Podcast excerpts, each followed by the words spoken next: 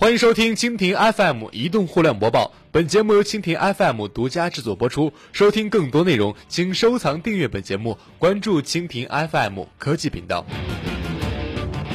半月，两地方高管落马，中移动现反腐风暴眼。临近中央巡视结束之时，中国移动再次陷入反腐风暴眼。四月二十三号，湖南省纪委监察厅网站三湘风纪网信息显示，中国移动通信集团湖南有限公司原党组书记王建根涉嫌严重违纪，目前正在接受组织调查。在此前的四月十号，山西省纪委监察厅网站称，中国移动通信集团山西有限公司党组书记、董事长兼总经理苗建中涉嫌严重违纪违法，目前正在接受组织调查。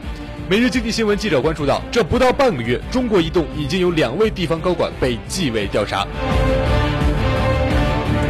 半月，两地方高管被查。公开资料显示啊，王建根现年六十二岁，于一九九九年开始掌管湖南移动，二零一三年后正式退居二线。在掌管湖南移动十多年里，王建根影响力是颇为巨大。根据财经报道，王建根于二零一五年四月二十号被查，受其被调查一事影响，目前整个湖南移动风声鹤唳。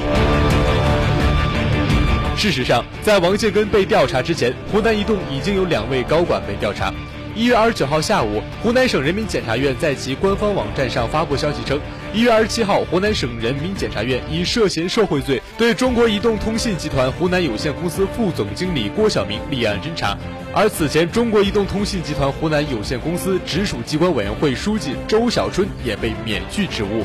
中央巡视组二零一五年二月二十八号进驻中国移动等央企，为期两个月，到二零一五年四月二十九号，即下周三结束。但谁知临近快结束之时，中国移动再次陷入反腐风暴眼。四月十号，中国移动通信集团山西有限公司党组书记、董事长兼总经理苗建忠涉嫌严重违纪违法，也被组织调查。随后，中国移动表示，集团党组已免去其中国移动山西公司党组书记、董事长、总经理职务。那么，我们也获悉到，曾限制处级以上领导出国。昨日，有内部人士表示，这次巡视组巡视期间，不仅限制了中国移动集团的领导出国，甚至一些地方公司把员工的护照都收了上来。有业内人士表示，对于被调查高官，基本上都是涉及经济问题。但目前中纪委并未对两位高官调查的原因作出说明。截止记者发稿时，中国移动还未对此事件发出任何观点。再次卷入反腐风暴眼。自二零零九年底原中国移动党组书记张春江案爆发之后呢，近两年来中国移动被调查的高管在逐渐增多。不完全统计结果显示，在二零零九年，中国移动有两位高管被调查；二零一零年有四位高管被调查；二零一一年有三名；二零一二年有一名；二零一三年有四名；二零一四年三位高管被调查，而今年以来已经达到了四名高管被调查。独立电信分析师付亮对记者表示：“关于中国联通和中国电信来说，中国移动用户量最大，利润最高，所以相对各地投资也非常的高。那么这就让一些人有了可乘之机，而且贪污腐败主要出现在网络建设和增值业务上面。”比方说，已经落马的四川移动数据原部长、无线音乐基地项目总经理李向东，曾经要求无线音乐基地合作的 SP 都要通过其设立的影子公司或参股企业来开展业务，其实就是为了谋取利益。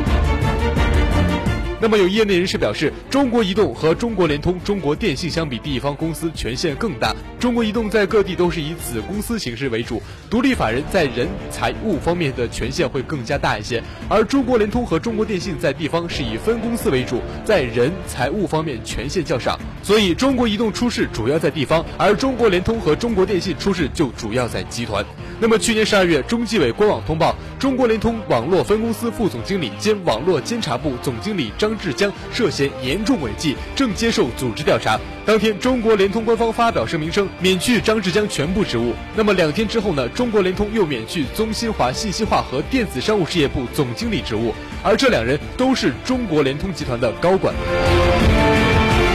那么，中国移动反腐败风暴会对四 G 业务产生影响吗？那么，此前有中国移动员工对其记者表示，在中央巡视组进驻之后，不少部门停止了工作，全力配合巡视组调查。那么，在一定程度上延缓了一些工作的进度，但总体来说，应该不会影响到全年的发展计划。